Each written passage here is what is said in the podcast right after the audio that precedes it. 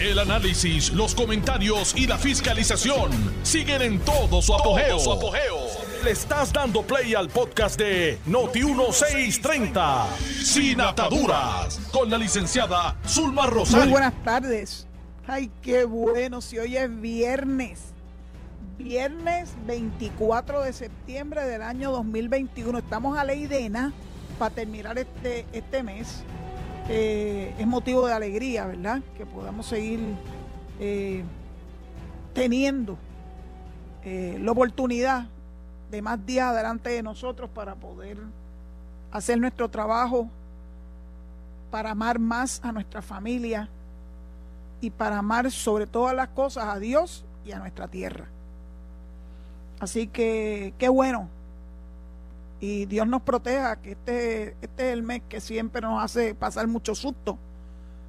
Hay una tormenta por ahí, o ciclón, como le llaman ahora, que ese es el vocablo de moda, que se llama Sam. Y Sam, pues no se sabe si viene o no viene, eso no hay forma de predecirlo con precisión. Pues claro que entonces lo que uno tiene que hacer es activar la oración y pedirle al Todopoderoso que por favor nos proteja, que todavía no nos hemos terminado de recuperar de María y de Irma, porque Irma también nos dio un cantazo, este, y que nos dé un break.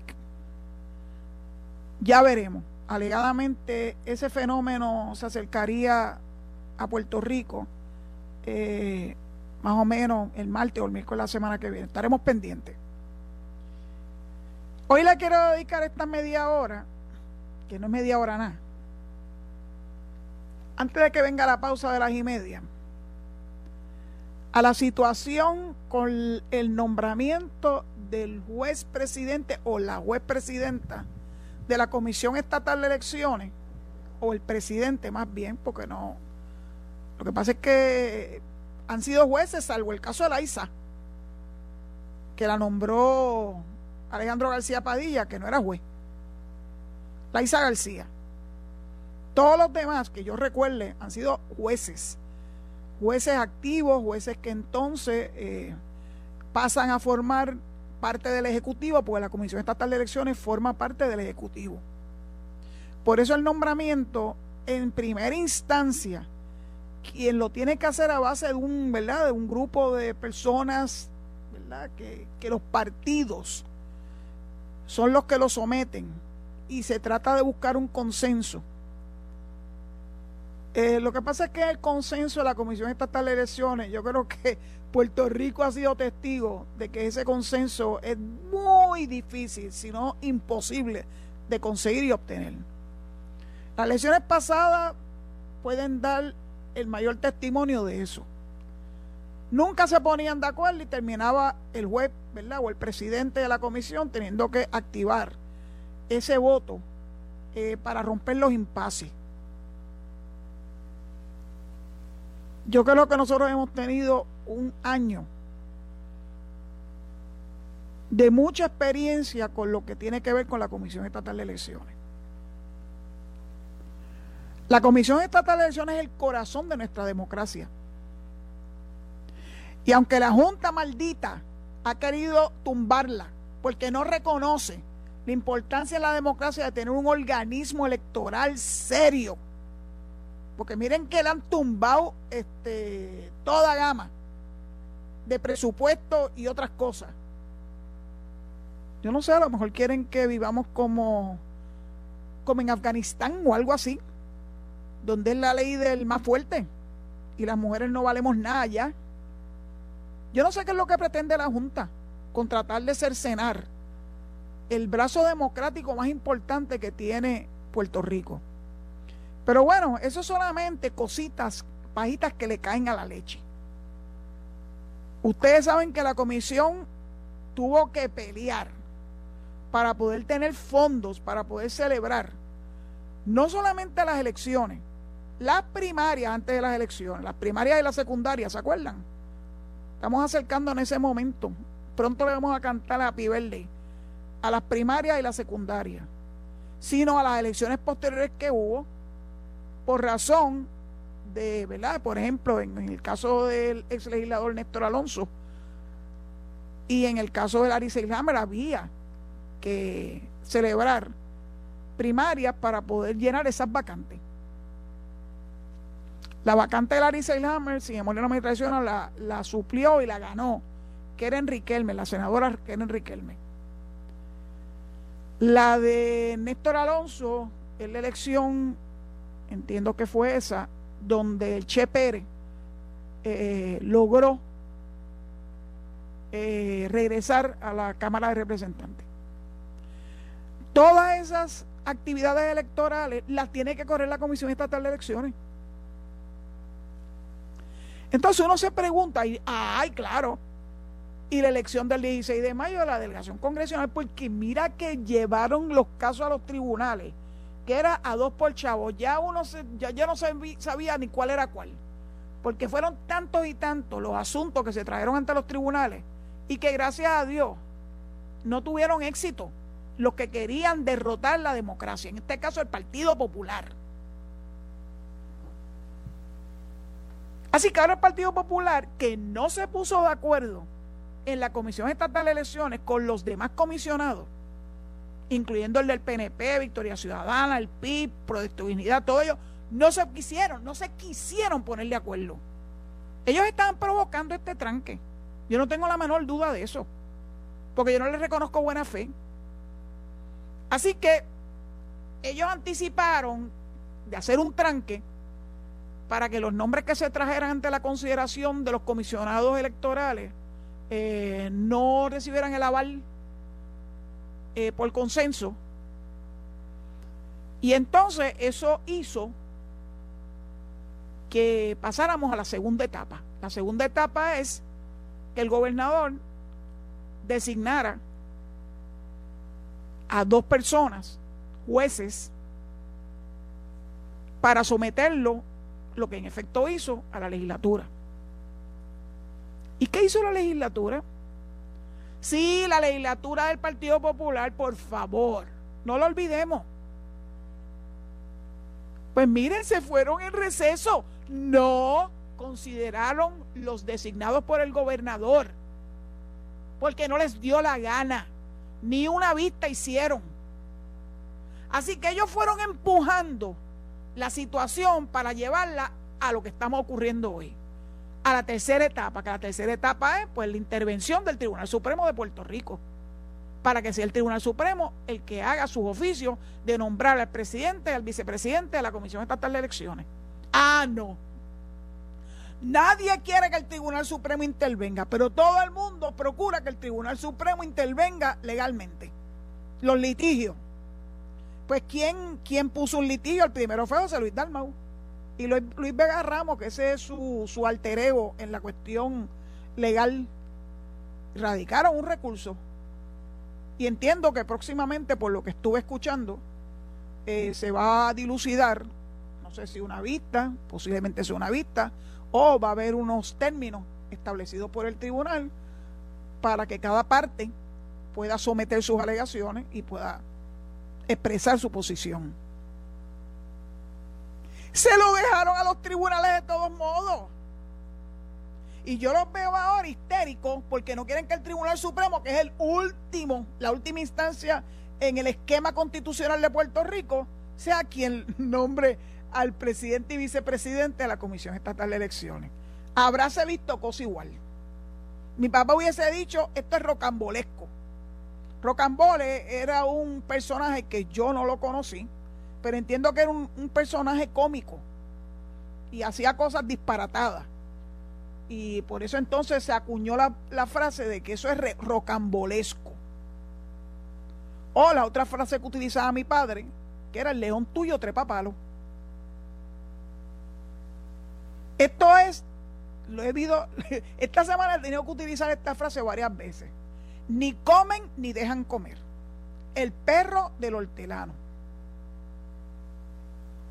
Así que no hacen, no se reúnen, no celebran vistas y se fueron en receso, estaban muy cansados.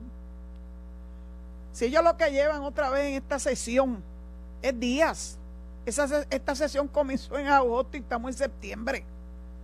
Parece que estaban muy cansados sobre todas las cosas parece que no querían coger el toro por los cuernos. Uno se pregunta por qué. Para crear una crisis, una crisis institucional. Para que la comisión no tenga un presidente o una vicepresidenta o, viceversa. Y no pueda comenzar los procesos de preparación para elecciones futuras, que no estamos hablando de mucho tiempo. Yo le he mencionado aquí, mira, aquí hay que empezar el proceso de inscripción de aquellos jóvenes que cumplen 18 años para la fecha de la elección. Hay que actualizar los registros. Hay que ver si se, cuando se actualiza esos registros, mucho trabajo de verdad. Si la persona se murió, si la persona se murió, se mudó, se murió, se desapareció del mapa. Si nunca vivió donde dice la persona que vivió, estoy loca porque sé de eso. Porque hay un, hay una, hay un issue que se ha quedado en el tintero. Los estudiantes que venían de otros pueblos y que por esas cosas del destino y de Yulín se inscribieron en San Juan con contubernio con Natal. Por eso es que él estaba tan convencido que iba a ganar las elecciones. Lo que pasa es que la pillería no se le dio. Y eso es algo que se tiene que evaluar. Pues yo pienso que ahí sí hubo fraude de personas que no vivían en San Juan, que no eran ni domiciliados ni residentes de San Juan, y que esta gente hizo una tramoya para que aparecieran como electores de San Juan. Así que la comisión de estas elecciones tiene las manos llenas. No es solamente el día de las elecciones. eso conlleva un gran trabajo. Y entonces, ¿qué es lo que estamos viendo? A un partido popular que no quiere, que no quiere que haya orden en la Comisión Estatal de Elecciones. Porque ellos presumo, presumo que ellos creen que ese desorden les favorece. Lo que pasa es que por eso hay que decirlo. Porque esto anticipa, le anticipa al pueblo cuál es el juego que se lleva entre manos. Y entonces hoy, por esas cosas del destino, aparecieron columnas de opinión y bueno, bueno, bueno. La primera que leí fue del profesor Carlos Ramos. Yo conozco a Carlos Ramos desde la Escuela de Derecho. Él es de la clase del 78, yo soy de la clase del 71. Así que coincidimos en la Escuela de Derecho dos años. Muy buena persona, simpatiquísimo, inteligente. Se le reconoce como un experto en derecho constitucional. Y lo acabo de escuchar, entrevistado por Carmen Jovet. Y cuando tú oyes bien esa entrevista, tú te das cuenta que da dos pasitos para adelante y tres para atrás. Ifs and buts. Esas son cosas de política, decía. Lo, lo repitió tantas veces que yo decía, here we go again. No, eso no son cosas de política. Eso son cosas de políticos inescrupulosos. Porque nos vinieron llevando hasta este momento del impasse para después gritar foul. Sí que es grande. Mira, la gente, cuando uno va con un caso a un tribunal, uno tiene que ir con las manos limpias. Eso es un precepto inalterable.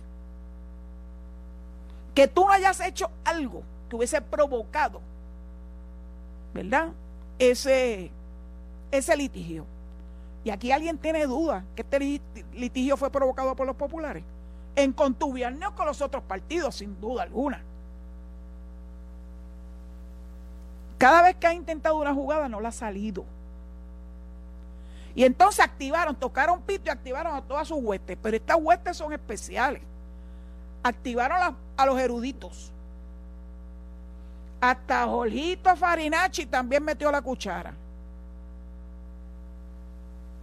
Pero la que más me impresionó que metiera la cuchara es la licenciada Anabel Rodríguez.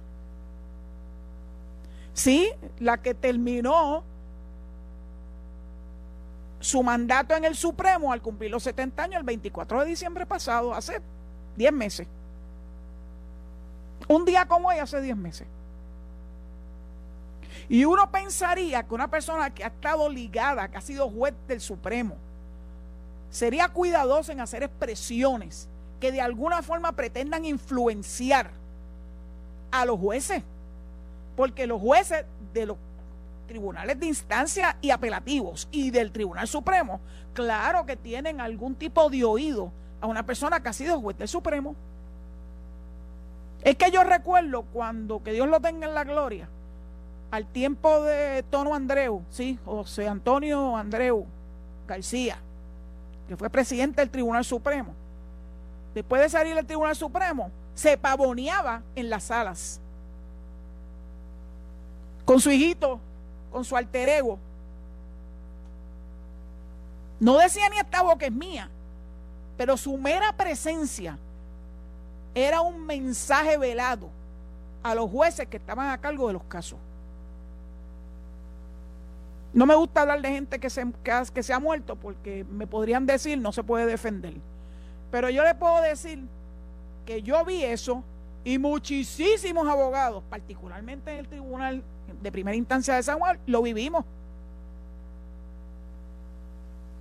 Así que esa pretensión de influenciar las determinaciones de sus pares, aunque ya no sean jueces activos, pues puede que tenga algún efecto, lo veremos.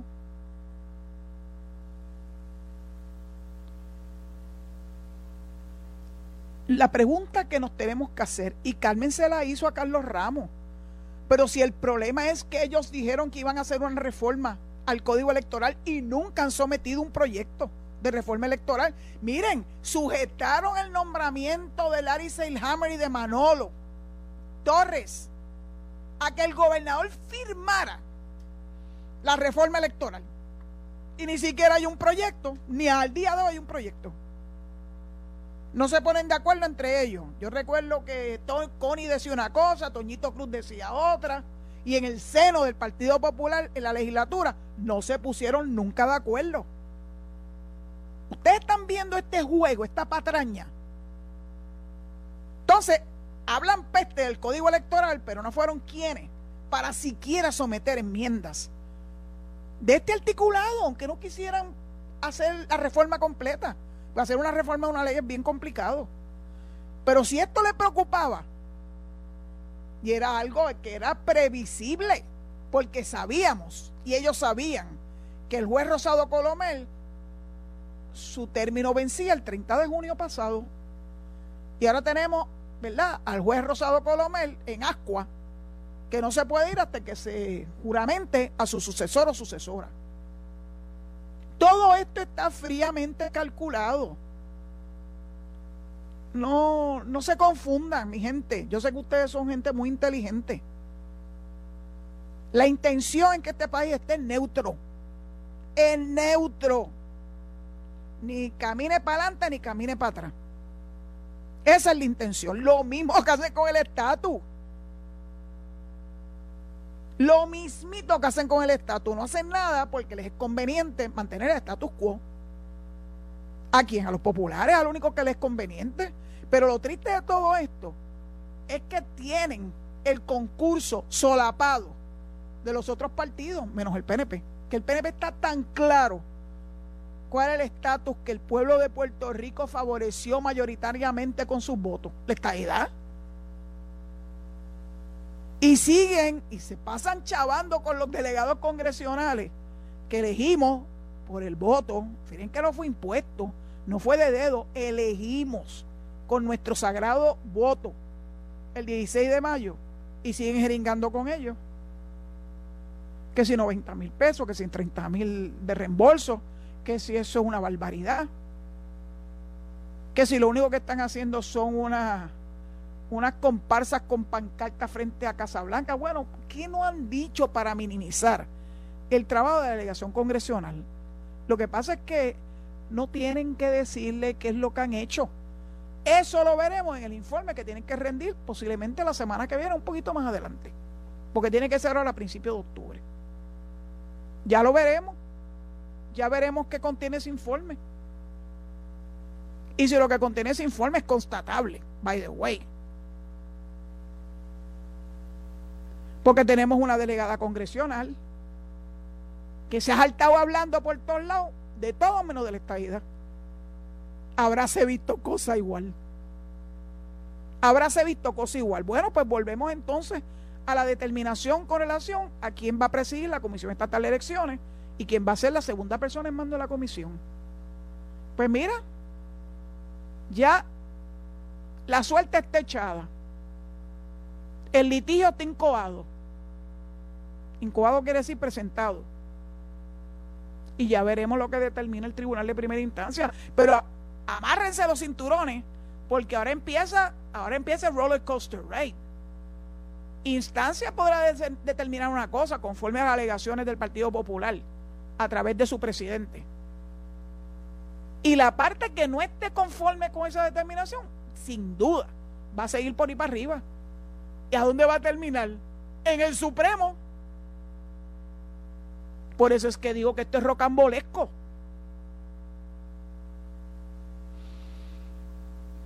Es que cada día yo no es que no me puedo sorprender, esto era previsible. Esto era previsible. El pueblo de Puerto Rico, a mi entender, no tenía, ¿verdad?, en su mira lo que iba a ocurrir como resultado de las elecciones del año pasado y las primarias del año pasado, que es el proceso más importante, porque ahí es donde tú saneas quiénes son las personas que van a aparecer en las papeletas, particularmente de los partidos tradicionales popular. El independentista no, porque eso nunca celebra primaria. Ese es el juego de sillas que todos conocemos. Pero por lo menos el Partido Popular, por primera vez, hubo primaria para la gobernación. Ya nosotros estamos cansados de eso. Tenemos toda la experiencia del mundo. Así que como hubo esos juegos con las primarias y salieron personas que a lo mejor no eran del agrado del electorado, se tiraron la maroma de votar por otros. Y miren dónde nos trajo todo eso. A un eterno impasse de cuatro años, eso es triste. Bueno, ya me hicieron seña de que me tengo que ir porque ya llegó la pausa, recordándole que hoy recibo llamada a través del 787-832-0760. Los espero. Estás escuchando el podcast de Sin Atadura. Sin Atadura. Con la licenciada Zulma Rosario. Por Noti1630. Noti Con mucho deseo de escucharlos y ustedes saben cuál es el tema que ha abordado en el día de hoy, el que abordé en el día de ayer también, puede que lo tengan fresco, la delegación congresional. Eh, así que vamos a la primera llamada. Adelante, por favor, adelante. Sí, conmigo, licenciada. Ajá. Le habla Rivera de Conérico. ¡Ave María! Dime, ayer, ¿qué dices? ¿Qué dices? Ayer, licenciada, me dormí los tres segundos y se me pasó el programa. Ah, bueno, pero... Mala mía. No te, no te sientas mal ayer estuvo, ayer estuvo bien lluvioso para acá y ya empezó el frío, gracias. Uy, qué bueno. bueno, este, cuéntame. Yo le voy a tocar un tema sobre lo, lo sucedido esta semana que usted comentó.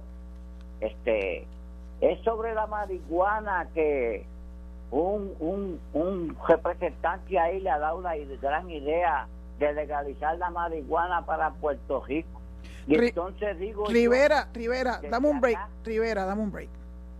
Yo, yo, yo, no he traído el tema de la marihuana, eso fue en el programa de Carmen Jovet que trajo a Héctor Ferrer, hijo, que es el que está proponiendo eh, algo con relación, ¿verdad?, que no se criminalice eh, el consumo de la marihuana. Así que ese no es un tema que yo traigo, eh, porque tengo que admitir que no es un tema del que yo me sienta, que tengo suficientes conocimientos para expresar una opinión.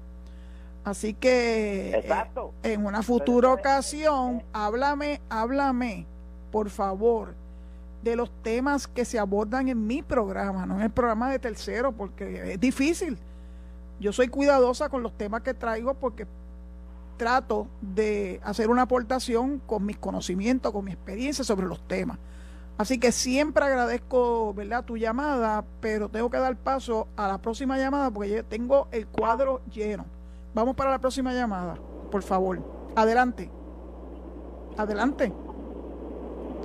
Adelante. Sé que estás ahí, porque oigo el... Ajá. ¿Tú lo oyes? Sí, buenas tardes. Buenas tardes. ¿Cómo está, licenciada? Yo estoy muy bien, gracias a Dios, y feliz porque hoy es viernes.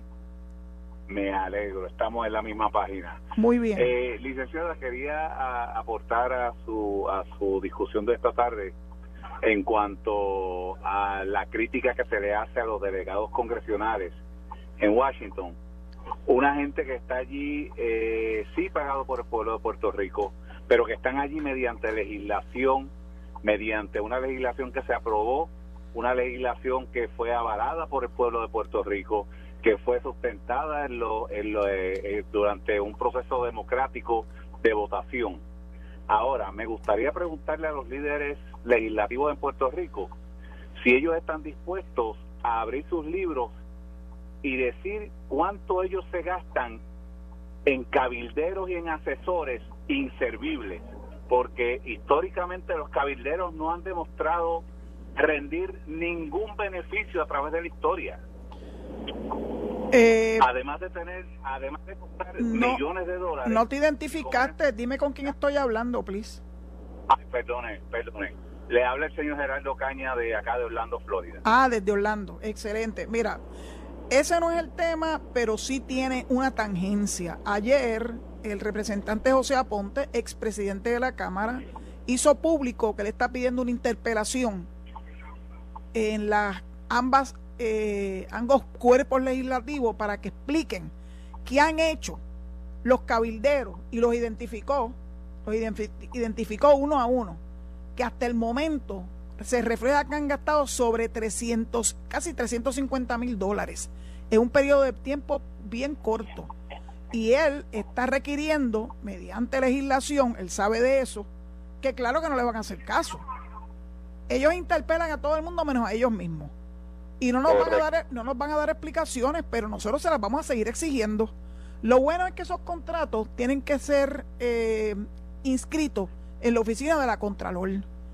Así que yo voy a hacer una publicación un poco más adelante en mi cuenta de Twitter, los nombres de esos contratistas, para que ustedes, que son mis oyentes y mis seguidores, puedan hacer esa búsqueda en las páginas de la oficina de la Contralor para ver para qué fueron contratadas esas personas y ver y podemos exigirlo, y si no, yo sé que José lo va a hacer a Ponte, ir al tribunal para exigir, como han exigido ellos, transparencia, que entreguen las facturas, que entreguen los informes, queremos saber qué es lo que han estado haciendo estos cabilderos muy bien pagos con cargo al dinero del pueblo de Puerto Rico.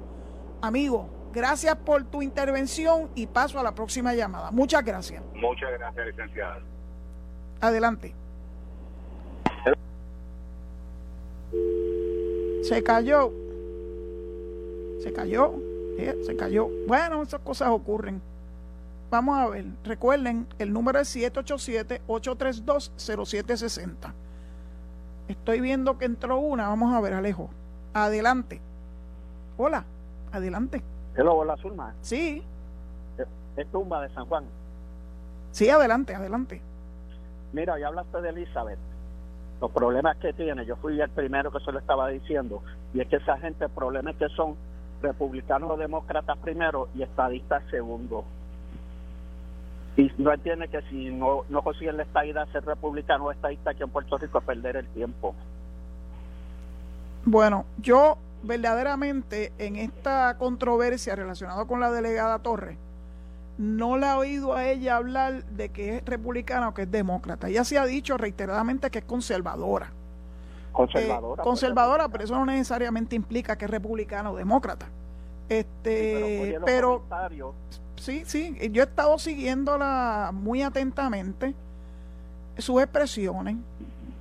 Le, las expresiones le han garantizado un pase directo al Departamento de Justicia para que investigue si ella está cumpliendo con, ¿verdad? Con, con, lo que le exige a la ley que haga cada uno de los delegados congresionales. Vamos a ver lo que hace el Departamento de Justicia. Pero, pero mira los ataques de ella, los liberales. Yo le dije cuando fue a Washington que ya no es republicana, que las causas suyas pasan al segundo grado y primero es la estadidad. Y todo el tiempo es atacando las causas liberales Yo sé que hay algunos de aquí en Puerto Rico que son, en verdad no es tanto que sean eh, de izquierda, es que son de dictaduras y de comunismo. Sí. Y yo le dije, ahora tienes que trabajar para los dos, para los demócratas y para los republicanos. Y eso ese mensaje nunca le llegó. Es que... atacar los, los demócratas. Amigo Cumba, no le interesa porque ella tiene su propia agenda. Esa es su agenda. Su agenda no tiene nada que ver con la estadidad. Ella tiene una obsesión con Edwin. Esa es su obsesión. Y la segunda obsesión que tiene es con los supuestos valores. Supuestos, tengo que decir, porque una persona de valores no hace lo que ha estado haciendo ella. Y mucho menos increpando a las personas. Esas cosas no se dicen. si tú genuinamente crees cuál es tu rol de delegada congresional, ella tiene muy mal establecido cuál es su rol, porque ella solamente quiso ser delegada congresional a mi mejor entendimiento, para tener un puesto de poder y poder tener un, un sounding board y que la gente le diera credibilidad a lo que ella decía. Antes de eso, ella era meramente una bloguera, una persona que hacía este apariciones. Sí, pero bloguera, bloguera anti izquierda. Sí, pero, pero, por eso fue que ella se dio a conocer. Pero ahora una vez asciende, asciende, claro, el ataque a Lúgaro, cogió a la gente de Zángano, porque daba la impresión que era estadista, pero estadista no es y lo ha dicho públicamente. Así que vamos a pasar a la próxima llamada. Gracias por tu intervención. Suma, suma primero, primero. Miriam, si puedes hablar hoy de Miriam. No, no, no, no. Yo, doña, te voy a explicar te voy a explicar que yo prefiero no hablar de compañeros del partido que son genuinamente estadistas, porque yo no tengo la menor duda de que doña Miriam es estadista. Que sus estrategias no vayan de la mano con las estrategias de los delegados congresionales son otros 20 pesos. Pero, yo jamás... primero, bueno, siempre ha sido así, eso no es nada nuevo. Yo llevo conociendo a doña Miriam hace más de 30 años. Y ella siempre ha sido una republicana conocida. Recuerdo cuán importante para ella era ir a Washington y reunirse con, con muchas personas, con el presidente Bush en un momento dado, este, con Don Young, el de Alaska. Esa es doña Miriam. Y tú no vas a cambiar una persona que tiene, ¿verdad? Ese fin en su vida que sea el darle su apoyo incondicional a los republicanos, incluyendo a Trump, pero esa es su determinación. Lo que, me, lo que a mí me, me entristece es que se utilice su conocimiento, utilice su, ¿verdad? Que la gente sabe quién es ella, eh, para atacar a compañeros estadistas, genuinos, tan estadistas como ella. Vamos para la próxima llamada, por favor. Adelante. Adelante, adelante. Hello. Sí, adelante. Sí, adelante. Estoy hablando de aquí, Luis Ortiz. De Virginia. Ah, de Virginia. ¿De qué sitio de Virginia? Estoy aquí en Richmond, Virginia. En Richmond. ¿Está haciendo fresco?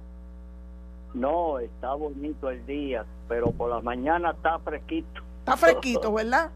Ya pronto empiezan las las hojas de los árboles a cambiar de color.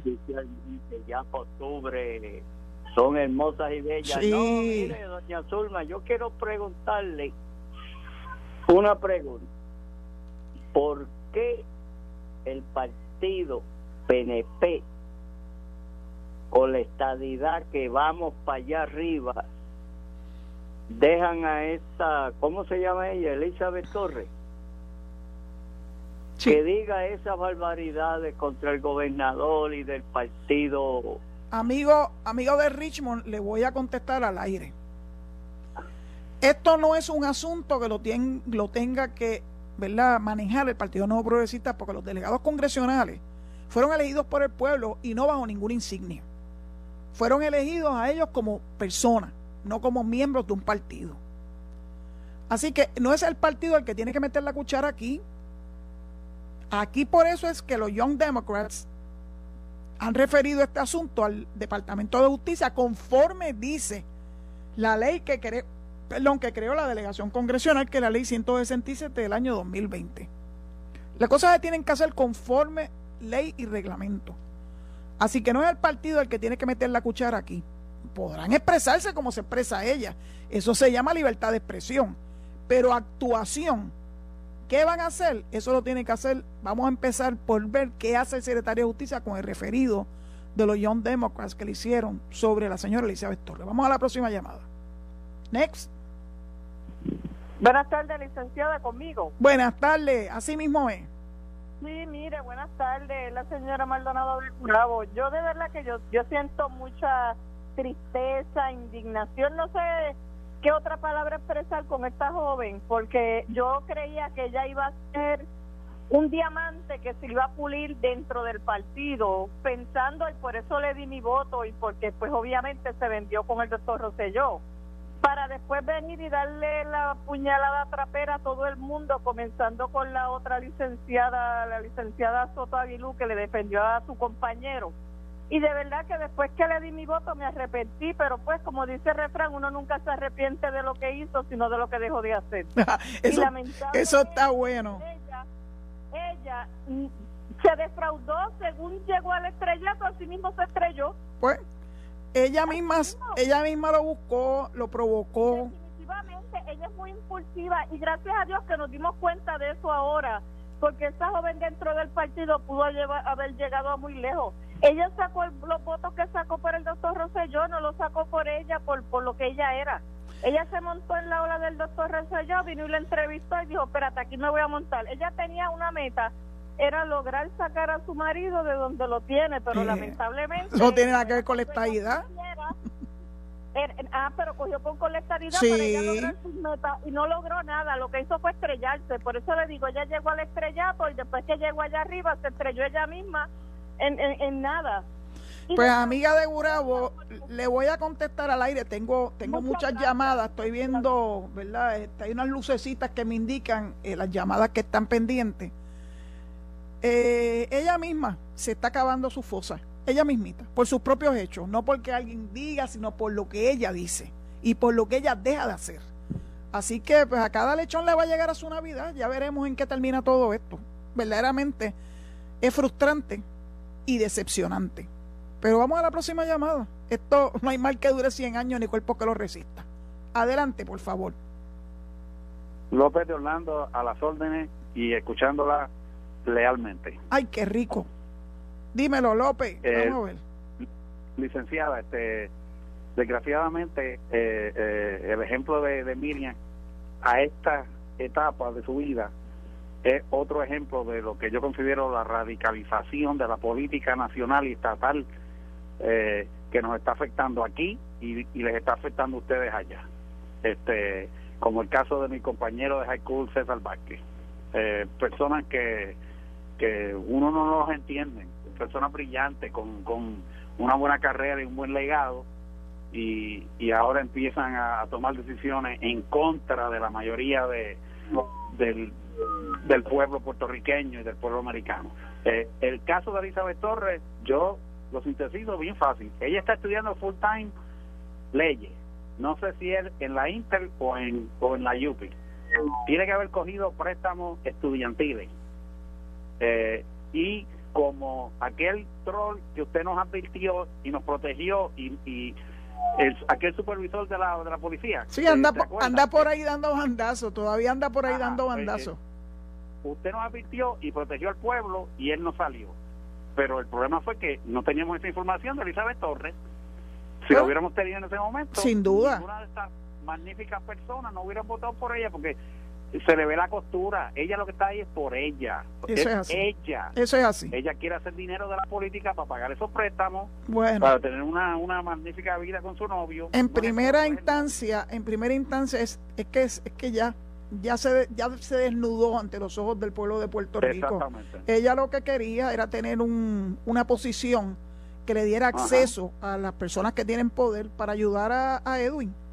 Este, es No, y dinero, Ah, bueno, no, yo no voy a hablar del dinero, no voy a hablar del dinero en este momento, pues porque le voy a explicar por qué. Ella es estudiante, no sé de qué facultad de Derecho. Aquí hay tres facultades de Derecho. la Inter, la UP, puede ser en Ponce, adiós. Claro que sí. Ella me imagino que quisiera ir a Washington Washington está un poquito más lejos que Ponce. Así que no me extrañaría que estudie, que estudie en Ponce. No hay ningún problema, es una facultad de Derecho extraordinaria, buenísima. Las tres escuelas de Derecho en Puerto Rico son buenísimas. Yo sé. Ahora, mira, te voy a te voy a contestar al aire, López. López querido, te tengo que contestar al aire porque tengo más llamadas en, en pendiente y gracias mil siempre por tu participación. Los préstamos estudiantiles que ella pueda haber tenido no se van a pagar ahora, eso se paga después. Yo pagué el mío, yo me gradué de universidad en el año 1976, 76, me está escuchando, ¿verdad? Y vine a terminar de pagar mi National Defense Student Loan, eh, un préstamo federal con el que pude hacer mis estudios universitarios en Estados Unidos en el año 97. Eso no se paga inmediatamente, no se paga mientras uno está estudiando. Así que presumo que a futuro va a necesitar dinero para pagar esos préstamos, si es que ha hecho préstamos. Yo no sé de qué ella vive, no sé cuál es su profesión en este momento. Yo sé que era una bloguera y que tuvo y le dieron espacio en programas muy, muy buenos. Y se aprovechó, se aprovechó de media humanidad, pero nada. Por sus dichos los conoceréis. Vamos a la próxima llamada. Adelante. Buenas tardes. Buenas tardes. ¿Aló? Sí, buenas tardes. Ah, sí.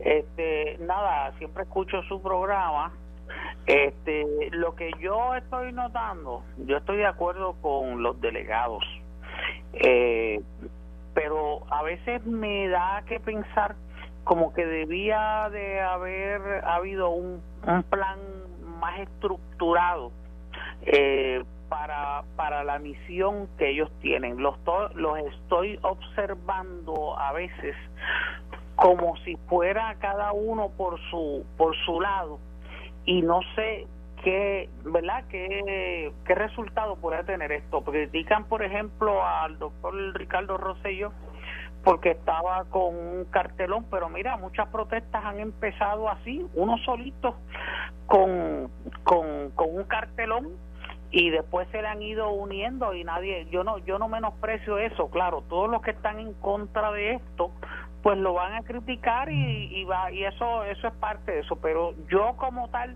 lo, lo percibo desde esa perspectiva de que debieran tener en mi opinión un plan ya específico de lo que quieren hacer y cómo lo van a hacer. Lo otro, para dejarla, que sé que hay más llamadas, es que estoy indignado con, con la situación que le pasó a Melinda y a Doña Kate. Yo no sé si usted ha hablado de eso, porque no pude escuchar el programa completo, pero me gustaría oír a las llamadas feministas de aquí de Puerto Rico con esa indignación, pero como son estadistas, pues no les importa. No solamente las feministas, le voy a contestar al aire el individuo que aprovechó que Melinda y Doña Kate estuvieran frente a la Casa Blanca haciendo uso de su libertad de expresión, eh, le dijo malas palabras, verdaderamente fue una cosa atroz. Yo vi los videos. El individuo dice ser del Partido Independentista. Y yo no he visto al Partido Independentista decir que eso no es cierto, que ese individuo no pertenece a su partido. Así que lo menos que yo hubiese esperado de un Juan Dalmau, por ejemplo, o una María de Lourdes, un Denis Márquez, era haber dicho algo con relación a, eso, a esa actitud de ese individuo. Ahora el individuo anda por ahí lloriqueando diciendo que perdió su trabajo. Bueno, pues claro que lo tenía que perder. Tú no te identificas en una, en una red social como que tú eres un empleado de, de una compañía en particular y haces ese tipo de manifestación con palabras soeces y sobre todas las cosas, eso era un bullying. Un bullying a dos damas, una de ellas mayor de edad. Pues saben una cosa, los votaron. Pues claro que lo tenían que votar. Porque esa empresa, que es una empresa muy conocida en Estados Unidos de seguro, no iba a prestar su nombre a un individuo como ese. Pero eh, usted tiene razón, ni la feminista, ni el Partido Independentista. Al contrario, el Partido Independentista, a través de Eda López, de alguna forma le dio su respaldo a este individuo. ¿Qué podemos esperar? Aquí las cosas son dependiendo del color con que se mide, ¿verdad? Y hay mucho feminismo y vamos a proteger a las mujeres y que nadie las ataque, etcétera, etcétera. A menos si son estadistas. Si son estadistas, hay carta blanca para atacar. Eh, vamos a la próxima llamada, que debe ser corta, porque ya me están haciendo señales de bye bye. No puede ser, no puede entrar ni una más. Una. Una más. No, ay Dios, estoy castigada. No me dejan entrar las próximas llamadas porque ya llegó este momento crítico en que tengo que despedirme. Y esta vez despedirme hasta el lunes. ¡Wow! ¡Qué muchos días! Pero hay que disfrutar el fin de semana. Dicho eso, les pido de favor que se cuiden mucho, que disfruten de su fin de semana y de su descanso a lo que les corresponda, ¿verdad? Pues hay gente que trabaja sábado y domingo. Y que el lunes eh, vuelvan a sintonizarme en Sin Ataduras a las 4 de la tarde por Noti1, la mejor estación de Puerto Rico, primera fiscalizando. Acto seguido viene mi compañero y amigo, que yo quiero tanto, Enrique Quique Cruz, en Análisis 630. Quédense en sintonía. Muchas gracias. Esto fue el podcast de Noti1630, Sin Ataduras, con la licenciada Zulma Rosario. Dale play a tu podcast favorito a través de Apple Podcasts, Spotify, Google Podcasts, Stitcher y notiuno.com.